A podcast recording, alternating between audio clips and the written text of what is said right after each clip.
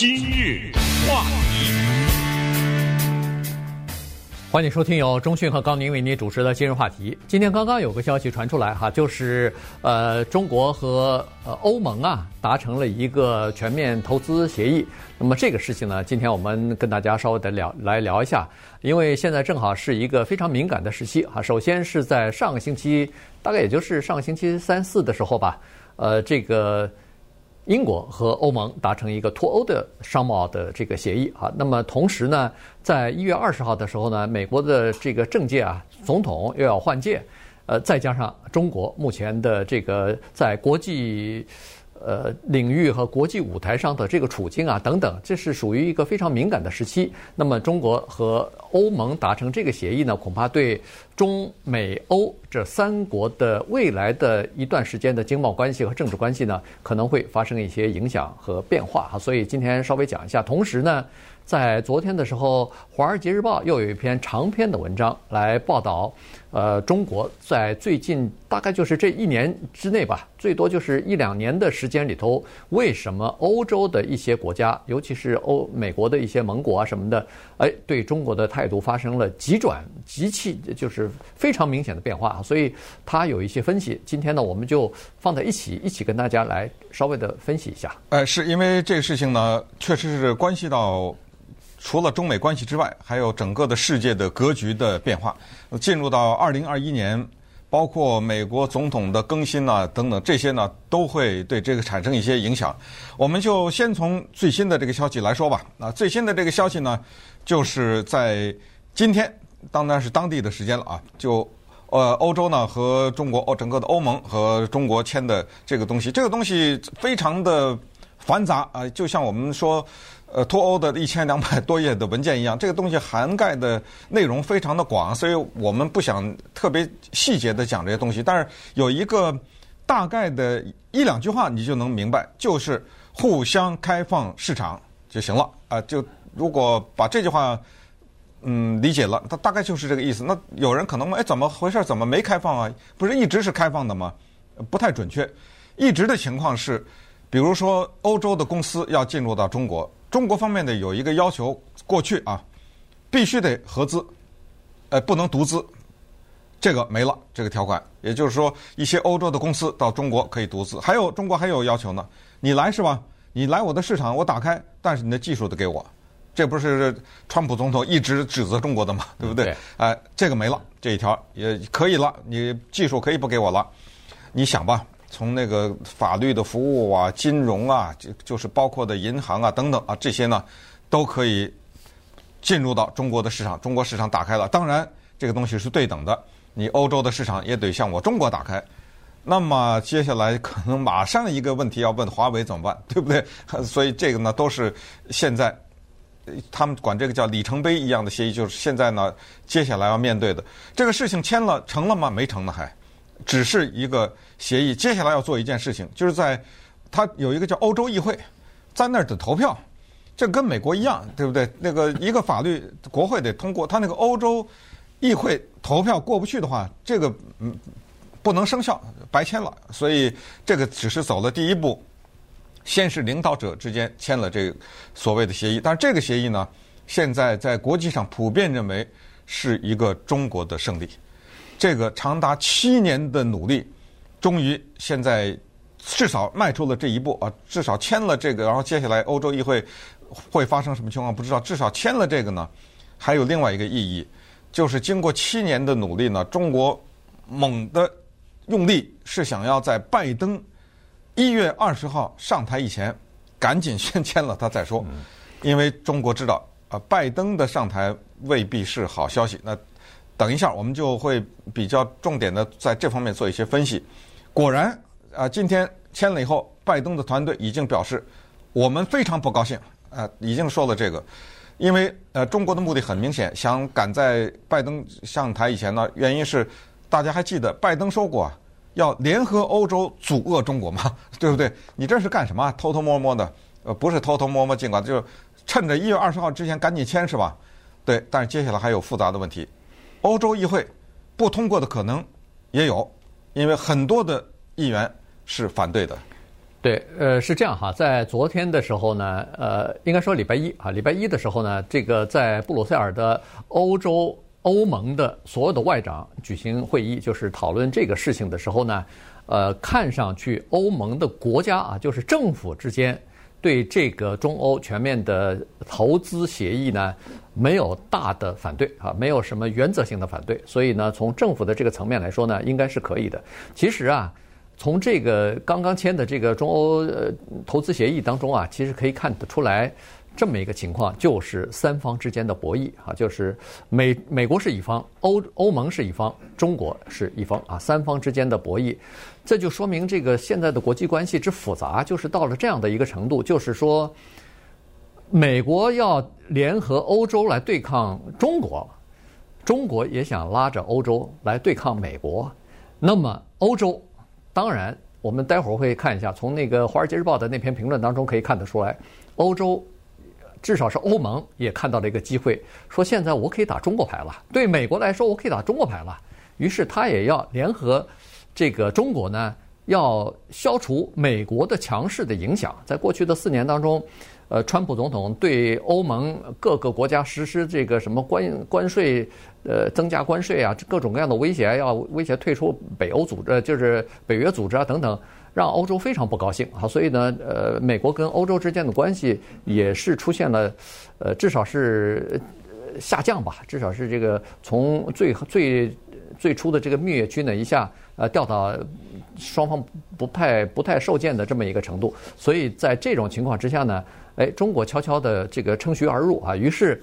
这三方的关系就变得非常复杂。从另外一个角度来讲，从经贸的角度来讲呢，咱们先撇开意识形态和政治方面的这个不说，从经贸的角度来讲，就突然发现说，哦，欧洲其实和美国一样，也认也意识到了中国。第一，它是在经济上呢是长期的竞争对手，但同时你也必须要承认，中国是一个非常巨大的而且有利可图的这么一个消费者市场。所以谁都不不敢放弃这个市场，所以这次中国和欧盟之间签署这个投资协议，实际上也是，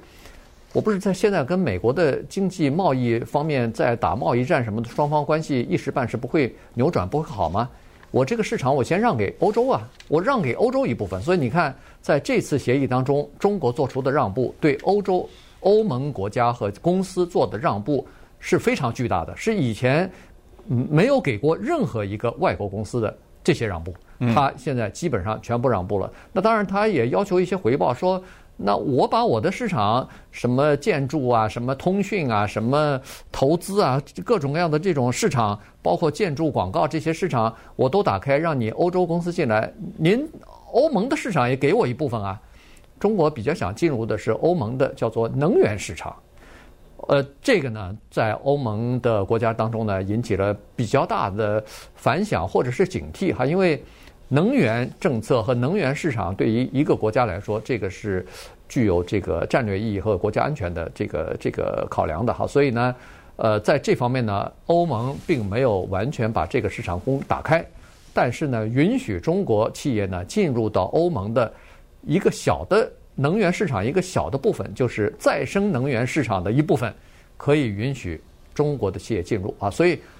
你看，在双方之间都是你给我什么，我给你什么，双方之间的这个呃这个谈判和让步呢，都是呃一点儿一点儿的这个寸土必争的。嗯，但是我们现在说的只是在金钱方面啊。有一句话说，别跟钱过不去，对不对啊？我们现在说的都是经济的这个层面，但是呃，为什么现在？这件事情变成了一个对世界格局会有影响的事情，这里面还有另外一个问题，这不得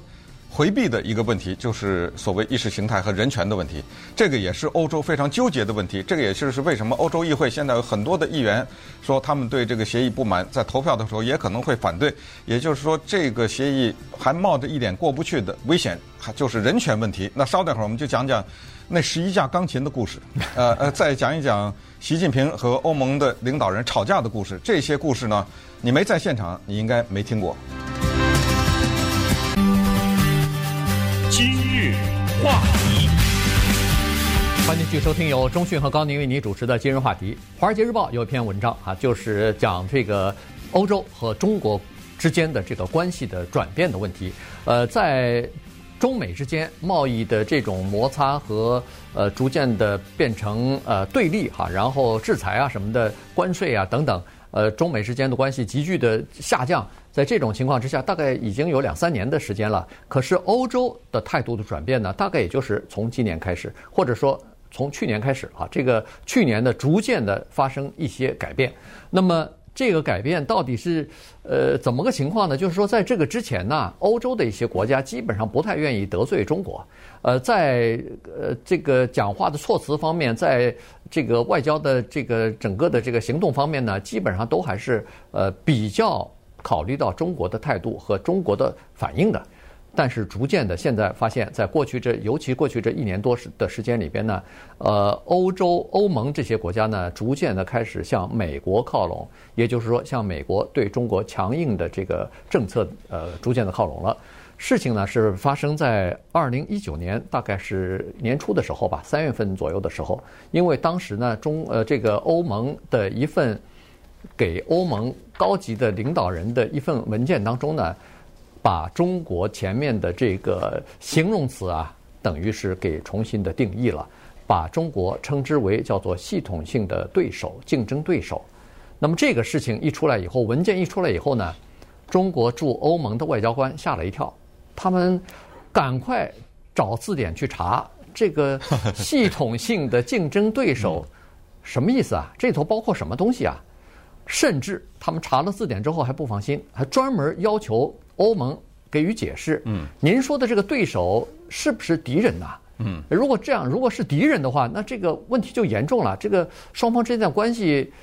这就不是一般的友好的关系，这变成不不光是竞争，可能还是一种呃敌视的这个关系或者对立的关系了。嗯，呃，当时这个情况呢？居然出现在了最高的领导人之间的会面的身上。哎，出现在习近平和马克龙会面。习近平呢，一九年三月的时候是去了巴黎见了马克龙，然后马克龙呢，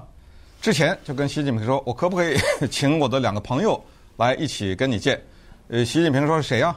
呃，他说一个叫做默克尔，这个德国的总理，还有一个呢叫 Juncker。呃，Juncker 呢是。卢森堡这个国家的前总理，当时呢，他是任命叫做欧盟委员会的主席，现在他已经不是了啊。在二零一九年三月的时候，他二零一九年离开欧欧盟委员会，但是他是是卢森堡这个国家的呃总理，所以他说可不可以请他们两个？习近平说哦，那可以啊，正好我们一起来谈一谈。所以三个人呢就坐下来了。坐下来以后，习近平马上就问说：“我们的翻译啊，查了字典。”想让你们解释一下 syst 呃 systemic rival 是什么意思？呃，这个里面为什么说要查字典？难道说整个的中国没有一个人认识这两个英文字吗？呃，不是，是因为呃，如果你知道黑人的命也是命这个运动，你比较关注的话，你会看到呢 systemic 这个字的使用啊，所以他要查字典，因为它和 systematic 呢是两个不同一样的字。有点困惑，所以中国才会去问他这个问题。系统性的呢是 systematic，系统性的是什么意思？当然我们在这儿不上英文课啊。但是系统性的意思就是是一个有计划的和有步骤的一个安排。大家都知道“系统”这个字，它不是全部，它是它是一个 由不同的局部组成的一个，呃，不可能说只有这一个环节，这个环节叫系统，那不可能，对不对？呃，任何只要说到“系统”这两个字。那肯肯定是一系列的，而且是有步骤的、有安排的、有方法的，这个叫系统。呃，你们这个公司是是什么系统啊？对不对？你都明白了。呃，它就是有上面管下面啊，一层一层的等等了。Systemic 就不一样了啊，所以这个呢，后来就纠缠这个字怎么翻译，最后普遍制定为叫制定性呃制度性的呃对手是什么意思呢？就是渗透在。每一个环节，所以在黑人的命也是命的时候，为什么说这个是叫 systemic racism 呢？是说它不是一个系统，而是渗透在环节。比如说这个公司，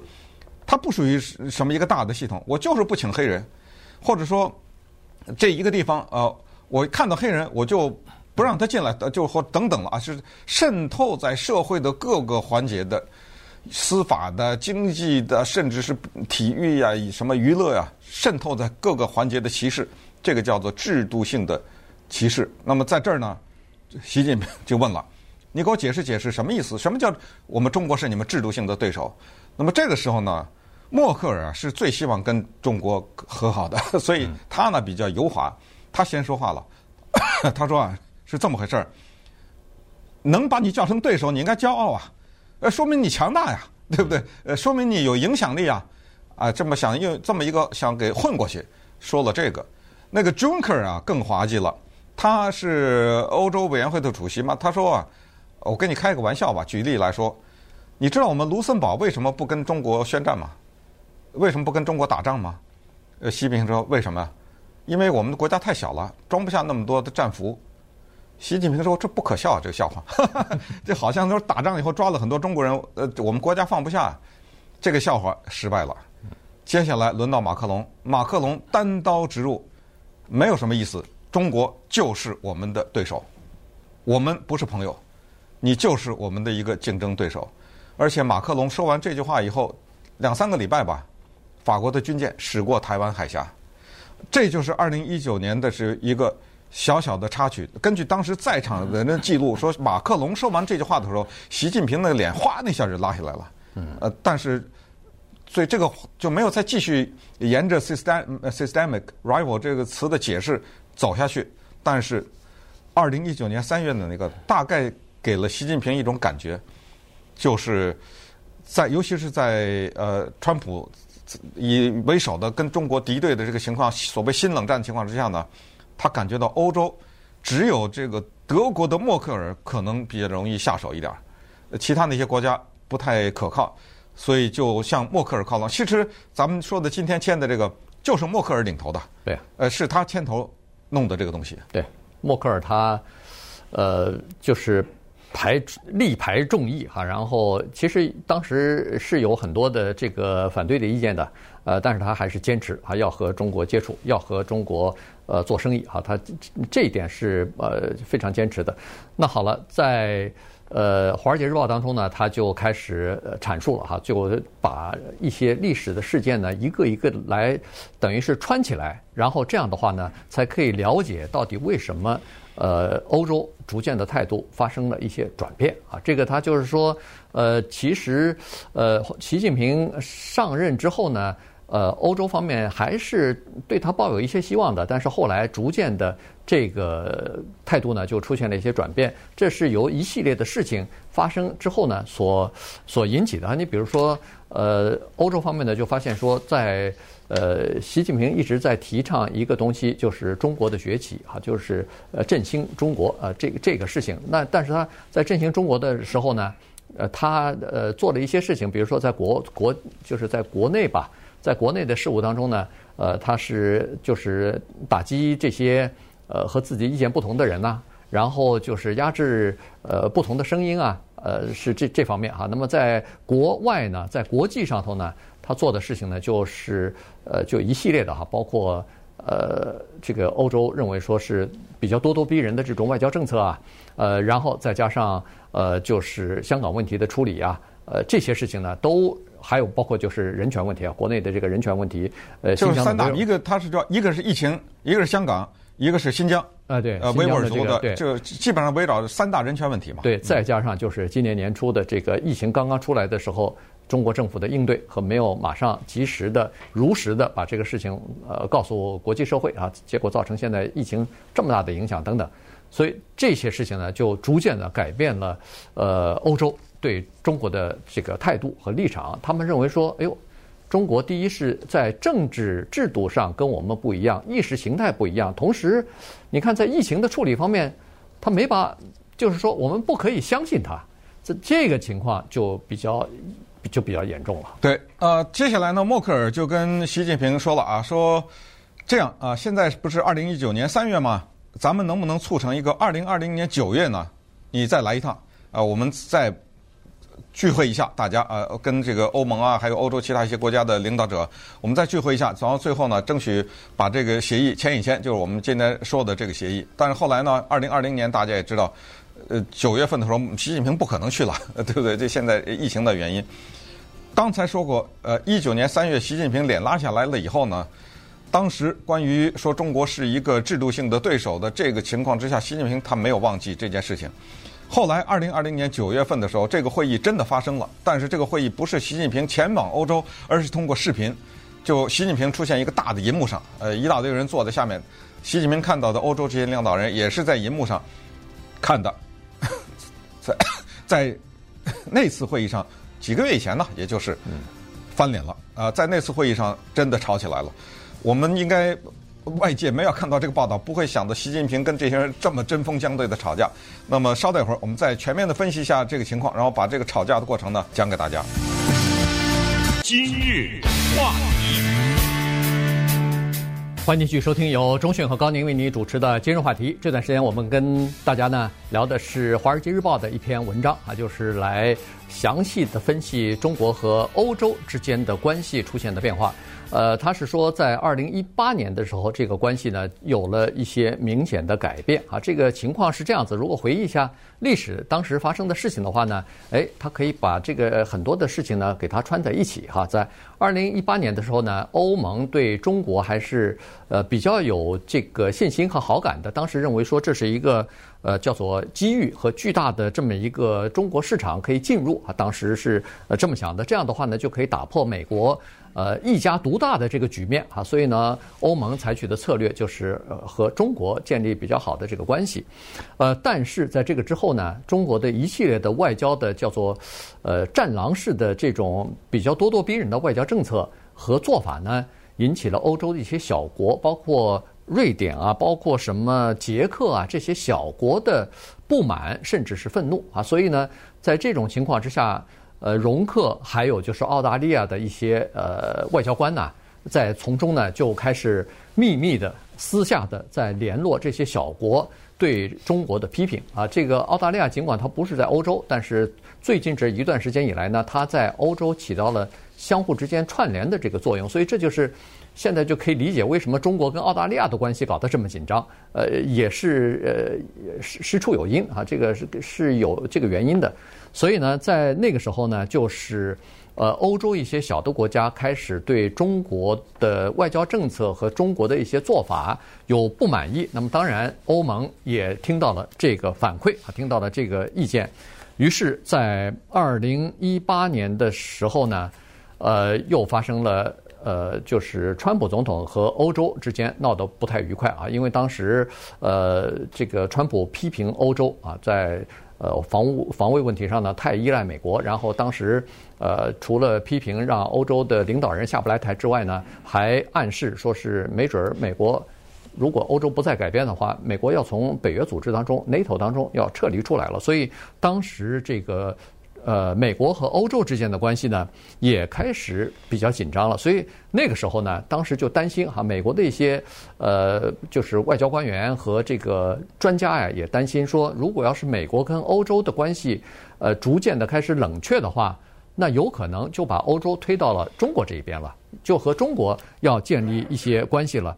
在二零一八年七月份的时候呢，当时容克和其他的欧盟的一些代表呢。去北京啊，和习近平举行了一次会晤。呃，据说那个时候呢，刚刚是欧盟和川普总统呃刚吵架没多长时间啊，而且这个川普的呃威胁说是要退出北约组织等等，呃，这个呃还还在耳边呢哈，大家还没忘记呢。这时候呢，就。就这个在国宴当中呢，就出现了这么一个情况。这个呢，又是根据当时在场的一些外交官他们回忆啊，是说，呃，这个一轮呃香槟酒下来之后呢，呃，这个习近平就开始口风就变了。当然一开始是寒暄啊什么的，但是呃，这个酒下来之后呢，习近平就说了，说这个在现在的叫做全球化自由贸易的情况之下呢，中国的这个政府引导的经济模式呢，会逐渐的。呃，越来越强啊，这个发展越来越快。但是呢，欧洲因为这个叫做决策迟缓呐，所以呢，呃，各方面的发展呢都受到一些阻碍。然后再加上不平等啊，就是收入的不平等啊，造成了民粹主义的上升。同时还提到了让欧盟的这个领导人非常尴尬的一个问题，就是你看，呃，英国也开始要脱离脱离欧盟了啊，所以这个欧盟。恨不得是叫做日落西山啊，呃，朝不保夕，很可能什么时候就要分崩离析了。在这种情况之下呢，容克开始反击了，他就跟习近平讲了，他说：“呃，习近平先生，你说的那个迟缓啊，我们行动迟缓啊，在我们那儿叫做民主，这是一个民主的体系啊，需要双方需要不只是双方，就是欧盟之间，我们大家要协同呃立场来共同做这件事情的。”离开这个宴会的时候呢，容克就对身边的助理就说了：“说看上去中国是要。”等于是把欧洲啊当做对付美国的一张牌，在和美国博弈当中的一个棋子。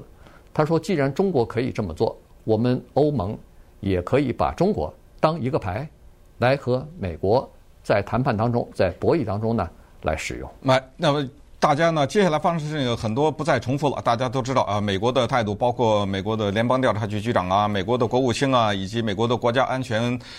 顾问呐、啊，等等这些人，他们分别呃都开始指责中国在人权方面的问题，以及指责好莱坞啊，指责美国的体育界啊，看在钱的份上对中国让步啊。对，对中国不喜欢他，那好莱坞的话，电影我就改把剧情改一改。呃，NBA 的话，有一些老板说了一些支持香港学生的话，立刻遭到封杀。然后呃，其他的人忙不迭的这个道歉呐、我是说球队啊，包括 LeBron James 啊，都。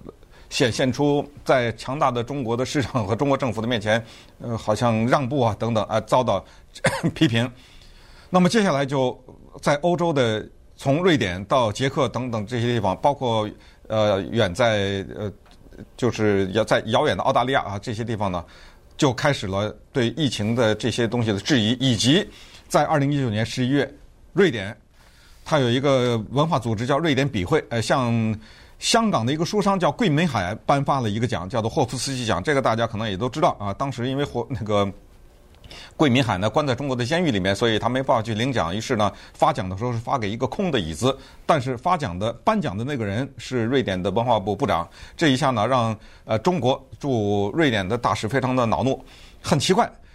瑞典颁的这个奖给的是香港铜锣湾的那个书商，叫做桂 桂敏海。这个事件大家要不知道的话，上网一查就知道了啊！这是当时非常大的一个事件。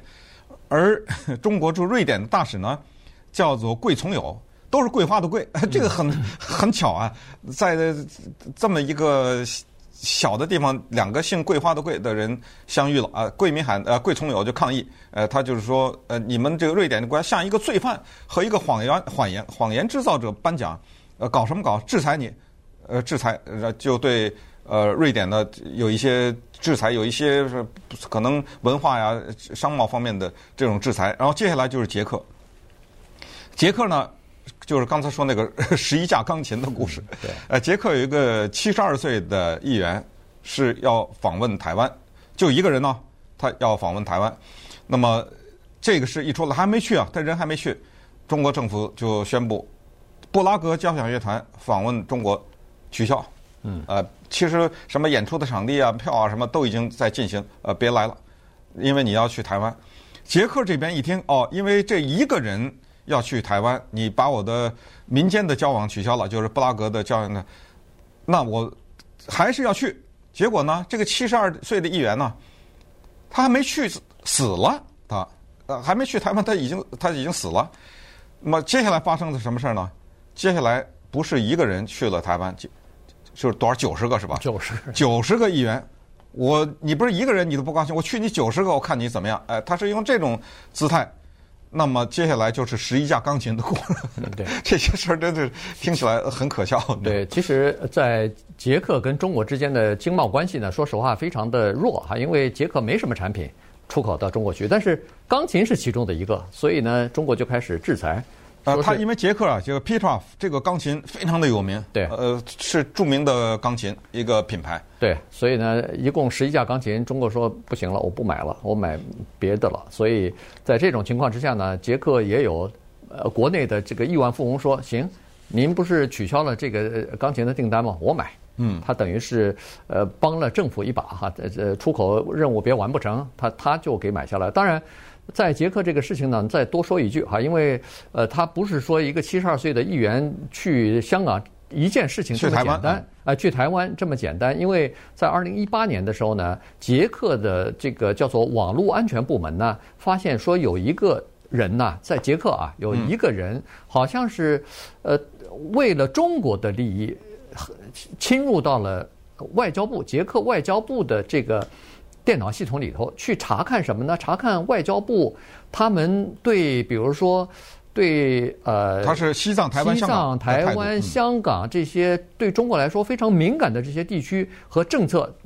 这个呃，捷克方面他们是什么立场？他们是什么意见？他们是可能会采取什么样的对策？这些事情呢，给曝光了。在这个事件曝光之后呢，尽管跟华为没有任何关系，但是在二零一八年的年底的时候呢，捷克的议会呢就做做出一个决定来说，以后所有的政府方面的信息的往来都不能够使用华为的设备和这个，不管是软呃软件和硬件都不可以使用。所以等于是把华为的这个设备呢排除在捷克的政府的这个系统当中之外了。这个实际上是真正的起因在后头。当然。当然，这个华为是坚决反对，说我们跟这个事情没有任何的关系。可是没办法，捷克说，呃，根据中国的叫做国安法，那如果中国需要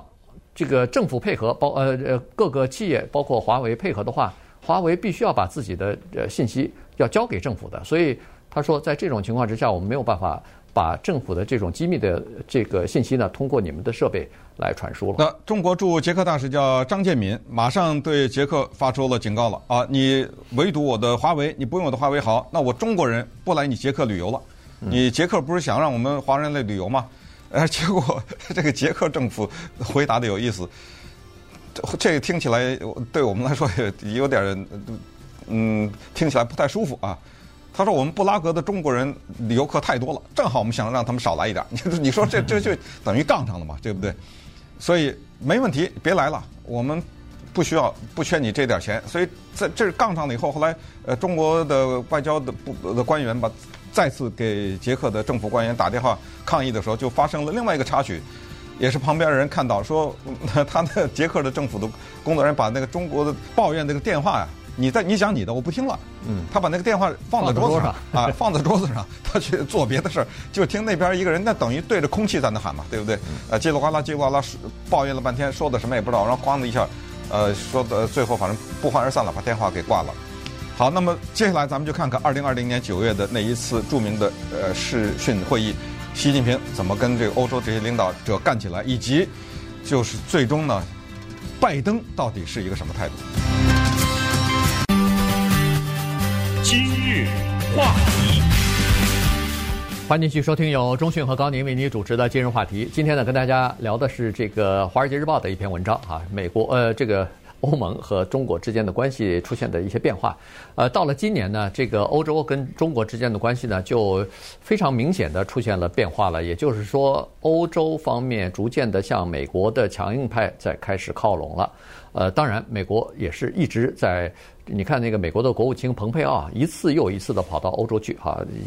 一开始是为了这个。比如说是华为啊，制裁或者是围堵华为的这个设备啊，等等，手机啊等等，然后接着就是呃香港的事情啊，呃一个一波接着一波哈。最早当然可能是疫情的关系哈，所以今年发生的这个疫情啊，这个华为啊，然后是香港问题啊，以及是新疆的这个劳改营的问题啊等等，这个呢就使得呃欧盟之间呢对中国就。态度就开始有一些呃转变了，比如说在今年，呃早一些时候，就是香港一直在举行大规模的呃抗议啊、示威啊，在这种情况之下呢，当然。英国就站出来说话了，说中国违反了，比如说八四年的这个中英协议啊，呃，违反了当时的承诺啊等等，所以他们也要求欧盟呢跟他们站在一起，来维护这个呃香港的这种自由的这种呃环境哈。呃，然后在七月份的时候呢，欧盟也开始取消了和香港之间和中国之间的这个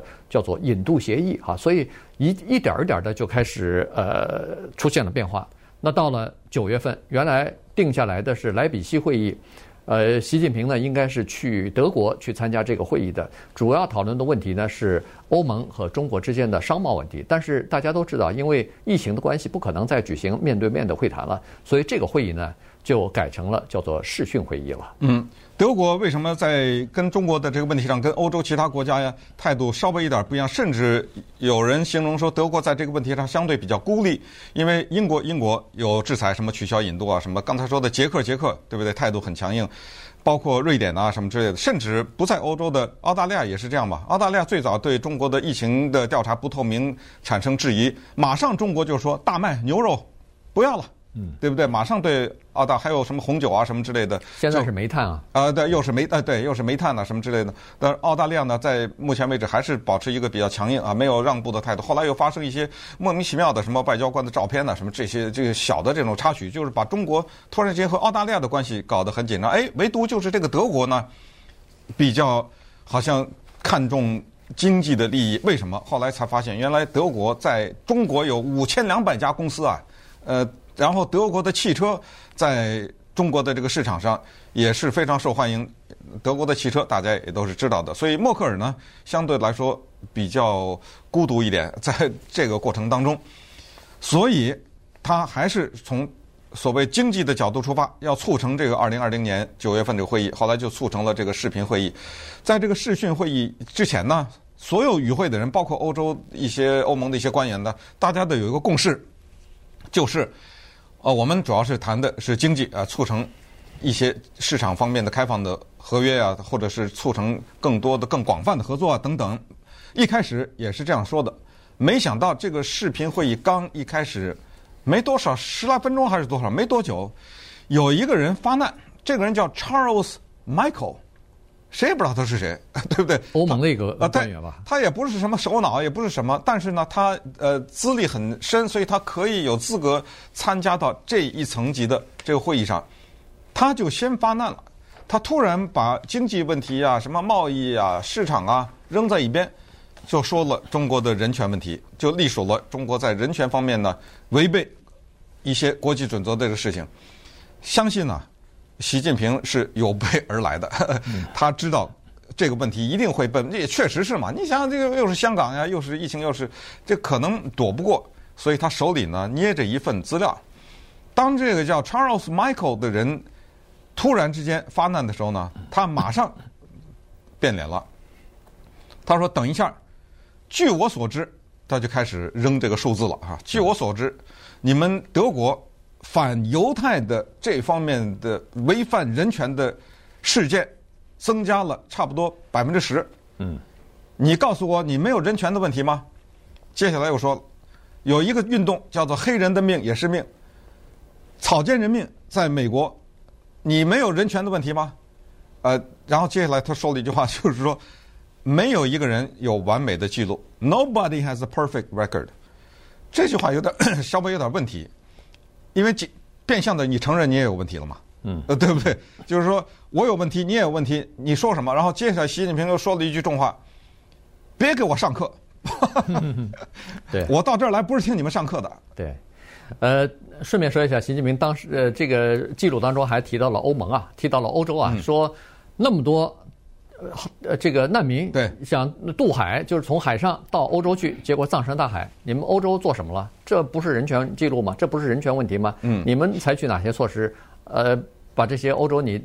到底是接接纳了还是不接纳？因为前段时间不是闹得很凶的，就是欧洲这个难民大家都不肯接嘛，结果还是德国默克尔接了很多啊，其他的国家尽量能推呃就推。呃，这个难民问题实际上英国脱欧啊，不就是难民和移民的问题，嗯，最终造成的英国准备脱欧啊，啊，所以他就提出这个东西。那呃，那个就是欧盟的那个官员 Charles Michael，哎，Mitchell 吧叫，呃，他呃啊，Mitchell，Mitchell，Charles Mitchell，对，Mitchell，对，他就回答了，他说欧盟至少有解决人权问题的政策呀。他说这个。就是后来就是参加会议的这些人就回忆了，说，呃，默克尔当时也说了啊，就是说，呃，我们欧洲其实也不是有一个完美的政策哈，没有人是完美的，但是我们愿意寻找解决问题的方法。他就用这个最后等于是回答了。好了，一扯到人权问题呢，整个的这个莱比锡的商贸会议，经济和商贸问题基本上没谈，所以等这个视讯会议结束之后。大家突然发现，哎，该谈的正事好像没谈啊，全部围绕着这个人权的问题在打转了，所以这个会议呢，等于是没取得任何实质性的进展。